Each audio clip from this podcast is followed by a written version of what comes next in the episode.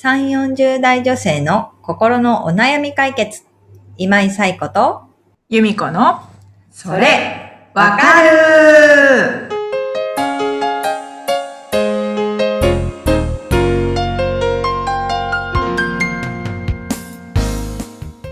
はい。というわけで、えー6月第4週のそれわかるが始まりました。皆さん、こんにちは。こんにちは。はい。えー、ということで、今日も早速いきますか。は前い。置きなしで。前置きなしえーお悩み、はいはい、お寄せいただきましたので、由美子さん、ご紹介をお願いいたします。はい。キララさん、35歳の方からです。はい。5歳の息子のことで悩んでいます。毎日のように幼稚園でお友達と喧嘩をし、顔や腕に傷を作って帰ってきます。理由を聞いても相手が悪いの一点張り。事実なのか嘘なのかもよくわかりません。先生からも毎日のように呼び止められ、今日も喧嘩したという話を聞きます。先生曰く、どちらが悪いとかはなく、言葉より先に手が出ているという説明ですが、いつから言葉でお友達と話ができるようになるのでしょうか？この状態がいつまでも続くのかと思うと、相手の親御さんに対しても肩身が狭いですし、何より先生に呼び止められるたびに嫌な気持ちになります。このお悩みをお寄せいただきました。はい。えー、キララさん、ご相談ありがとうございます。ありがとうございます。はい。えー、5歳の息子さんのことで悩んでると、うんお友達と毎日のように喧嘩をしてくるということですね。で、まあね、顔や腕に傷も作って帰ってくるっていうところでね、傷の具合によっては心配になったりとか、うん。相手にも怪我をさせてるのかなっていうところも心配だったりするのかなというふうに思いますけれども、そうですね、えっ、と、キララさんが、えー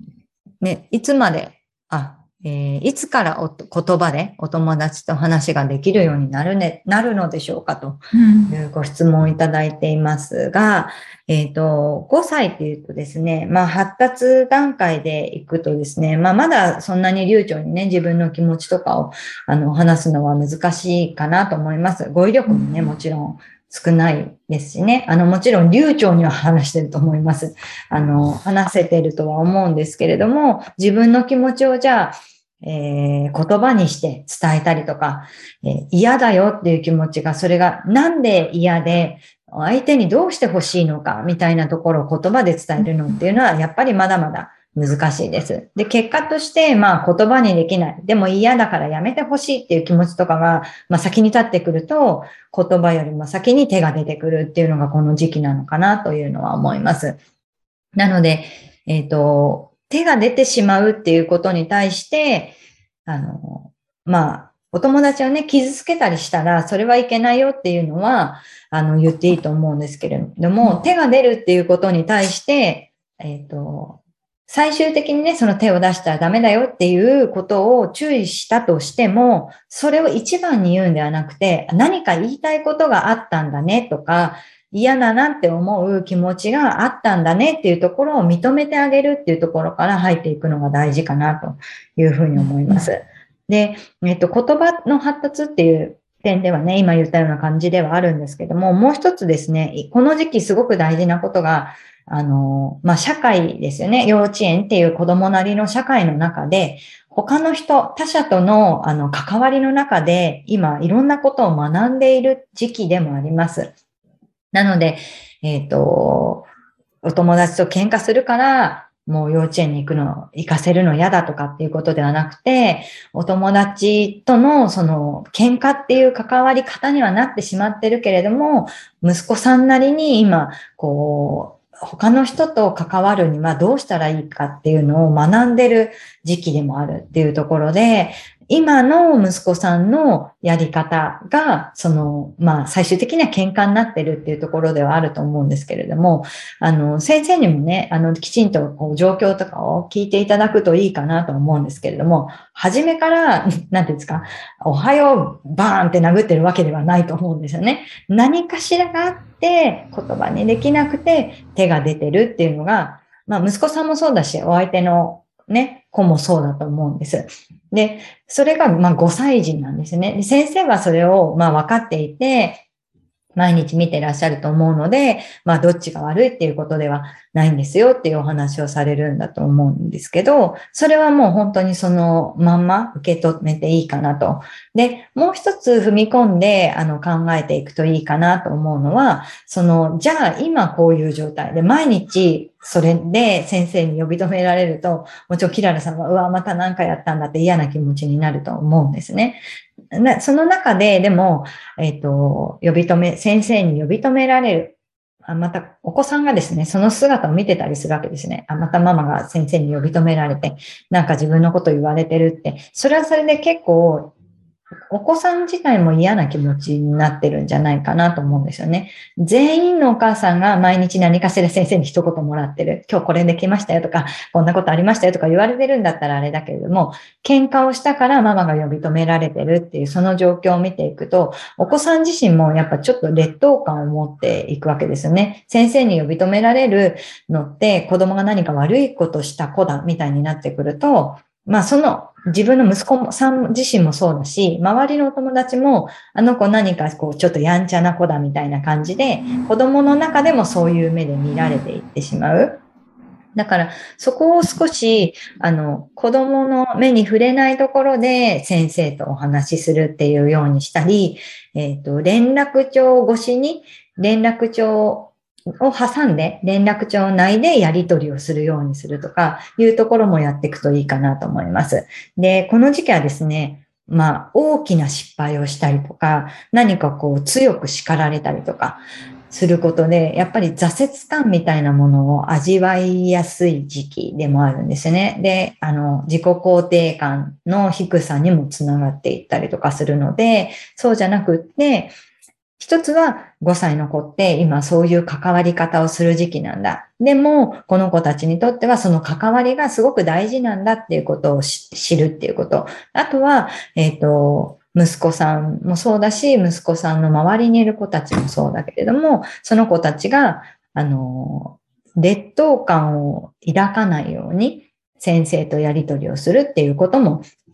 大事なんじゃないかなっていうふうに思います。なので、えっ、ー、と、キララさんとしては、先生に呼び止められて、また喧嘩したのって思って、なんで殴っちゃったのとか、なんでこう、お友達引っかいちゃったのとか、いろいろ聞きたいことあると思うんですけれども、あの、まずはお帰りなさいと。今日も幼稚園頑張ってきたねっていうところから入る。で、えっと、息子さんがもし話してくれたら話を聞けばいいし、なんか傷が増えてたりとかしたら、あれこれどうしたのっていうことで、こんなことあったって言ったら、なんか言いたいことがお互いにあったんだねっていうところから、でも傷がつくと痛いよねとか、それは、えっと、相手の子もそうだよっていうことで、あの、傷をつかん傷、手を出さないようにね、なんか言葉で言えるようにしてこうねっていうことで、言い方の練習とか一緒にしてあげるといいかなと思います。それが嫌だったんだよって言ったら、嫌だよっていうだけでもいいんだよっていうこととか、どうしても自分たちで解決できなかったら、先生を呼んでいいんだよとか、なんか対応の仕方を教えてあげると、子供たちも、あ、そうなんだっていうことで、急にはできなくても少しずつできるようになっていく。でそこのサポート、関わり方のサポートを、あの、話の中でしていってあげられるといいのかなっていうのは思いますね。で、キララさん自身も、えっ、ー、と、先生に呼び止められるイコールネガティブなことみたいな感じになると思うんですけれども、それと同時にですね、あの、お子さんができるようになったこととかも、やっぱり先生にも聞いていけるといいと思うんですよね。毎日喧嘩してる。でも、えっ、ー、と、字が読めるようになったとか、なんかこう自分の名前が書けるようになったとか、あの、パズルが上手になったとか、そういうところも一緒に聞いてあげて、できないことばっかりに自分自身目がいかないようにしてほしいなっていうのは思いますね。だからお子さんが何か幼稚園に作ったものを持って帰ってきたら、わ、こんなことできるようになったんだっていうことで、できること、できるようになったことにも目を向けていくっていうところでやってもらえるといいかなというふうに思います。ね。由美子さんも男の子のお子さんいますけど、どうでしたか、うん、?5 歳の頃。いや、確かに傷、顔に傷つけて帰ってきたなと思って。確かに、確かに5歳、うん。顔や腕やうん。同じだなと思って。うん。そうなんですよね。あたさっき、さやこさん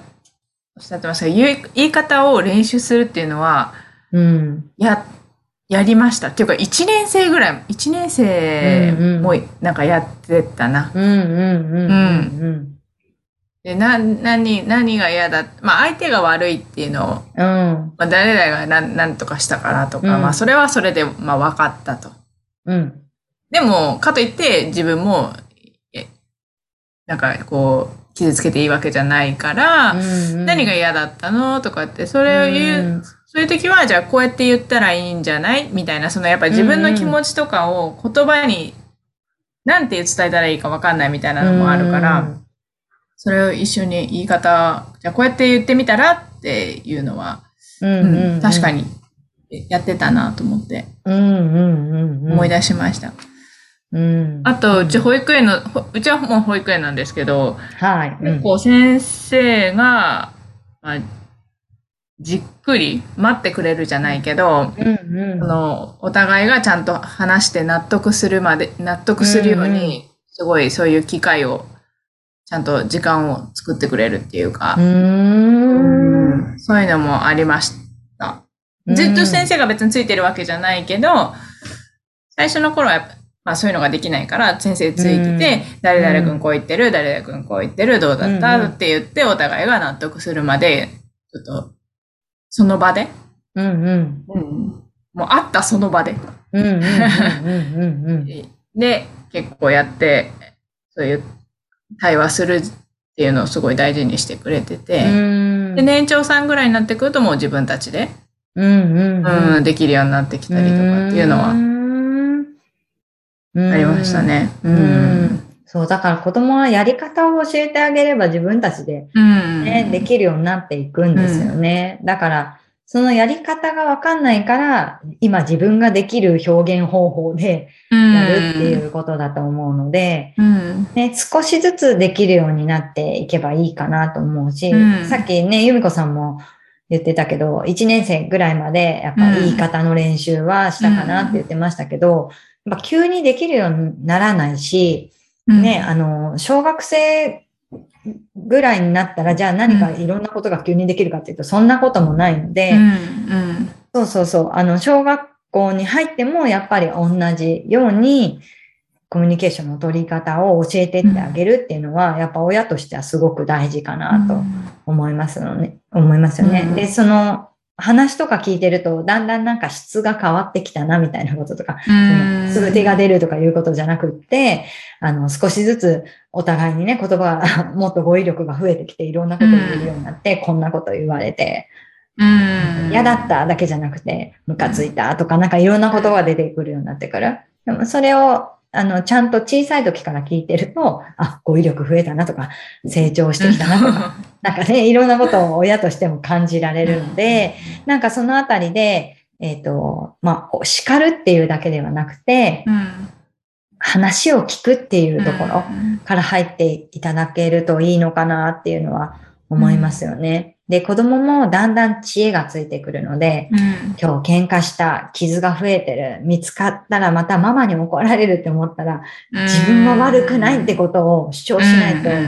怒られちゃうから、子供なりの知恵ですよね。だから相手が悪いんだって言い張るようになるうん。自分が悪いんじゃないよっていうようになる。でもそれも私は一つの成長だと思うんですよね。お、なんか自分を守ろうという術を身につけてきたなみたいな感じでね、成長だと思うんですけど、ね、それをなんか大人の視点でいくと、わ、自己保身ばっかりして、それ？みたいな感じになってくるわけですよね。そうじゃなくって、あ子供の成長の中で、今一生懸命 怒られないように頑張ってんだなとか、あの、ね、そういう視点で見ると、なんかちょっと客観的に見れて、あの、子供の成長を感じられるようになると思うので、あの、喧嘩するっていうことは今の成長時期にとって、息子さんにとっては必要なことだっていうところも踏まえて、あの、ちょっと見ていただけるといいかなと思います。ね、ただし、その、あの、引っかいたりとか、あの、叩いたりとかした時に傷が深くならないように、爪はちゃんと毎日ね、切っておくとか、そういうところにも気をつけておくといいかなとは思いますね。はい。ね、昔、なんか昔っていうか、あの、幼稚園の頃に、うちの息子も、あの、お友達に噛まれて腕に歯型をつけて帰ってきたあったんですよ。うちの子は、そういうことが自分で表現できない子なんですね。嫌だと思ったら、なんか一歩引いていっちゃうみたいな感じだったんですけど、うん、なんか多分、あの、持ってたものを貸してって言われて嫌だって言ったら噛まれたみたいな感じだったんですけど、嫌だって言えたんじゃんと思って、私はその噛まれてきた、噛まれるっていう経験も、もちろん親が子供を噛むことなんてないから、うん、おそういう経験をね、あの、お外でしてきたのか、みたいな感じで、ちょっと申し訳なさそうに話す先生に対して、あ、そんな経験したんですね、みたいな感じで、ちょっと話したりとかしてたんですけど、ね、なんか家ではできない経験を、でもやっぱ外でしてきてるんですよね。それはやっぱり、まあ、喜ばしいことだと思っていいのかなと思います。ね、犯罪とかじゃなければ、犯罪とかね、しなくていい経験はしなくていいんですけど、あの、必要なね、経験は家の外でどんどんしてきたらいいと思うので、あの、見守っていくっていうところで、ぜひ、あの、キララさんも、あの、やっていっていただきながら、でもやっぱり悩むっていう時には、もうこういうところでお悩みをお寄せいただけるといいかなと思うので、ね、ぜひ、あの、一緒に子育てについては考えていきたいなと思います。はい。ということで、キララさんありがとうございました。ありがとうございました。はい。それわかるでは、えー、このように皆様からのお悩みを、えー、受け付けております。由美子さん、えー、お寄せ方をご紹介お願いします。はい。番組では皆さんからのお悩みをお待ちしております。番組ポッドキャストホーム画面にリブラボラトリー公式 LINE の URL を載せています。公式 LINE を登録後、メニュー画面よりお悩みを投稿してください。皆様からのお悩みお待ちしております。お待ちしております。ということでですね、6月、2022年半年終わりました。皆さん、いかがでしょうか？ね、後半どう過ごしていこうかなっていうところもありつつ、なんかでも、2022年とか、令和4年とか、なんか聞いてると、なんか、よくわかんなくなってくるんです。ね。21年だっけ、22年だっけ、23年だっけ？みたいな感じで、うん、まあ年齢的なものだとは思うんですけど、自分の年もわからないみたいな感じでね、今何年かよくわかんなくなってくるみたいな感じ。でもなんか最近よくこうカレンダーとかで先々のこととかを考えるんですよね。うそうすると今が何年か わからなくなってきちゃう。なんか、そう、そういうのもあって、でもやっぱり一年一年が年とともに早くなっているので、ね、ここからの半年も、まあ、大切に過ごしていきたいなと思うしなんかなんとなく過ごすともったいないなっていうのはこのコロナになってからの2年ぐらいですごい思っているので、なんとなくどこも出かけられないからなんとなく今目の前にあることをやってたのが2年だったんですね私のは、コロナの2年で。それがなんかもったいないなって思うようになっていろいろちょっと変えてきたのがこの半年だったので、後半も大事に過ごしていきたいなと思います、うん、ちょうどね半年だからこの半年を振り返ってみるっていうのもいいかなっていうのは思います次回やろうかな。次回のそれわかるで、うん、ね、第1週目、半年を振り返るやり方みたいな。そうですね。ところをちょっとやってみたいなと思います。うん、はい、ということで皆さん、えー、また1週間ですかね、あのー、元気に過ごしていければと思います。ということで、えー、また次回お会いしましょう。さようなら。さようなら。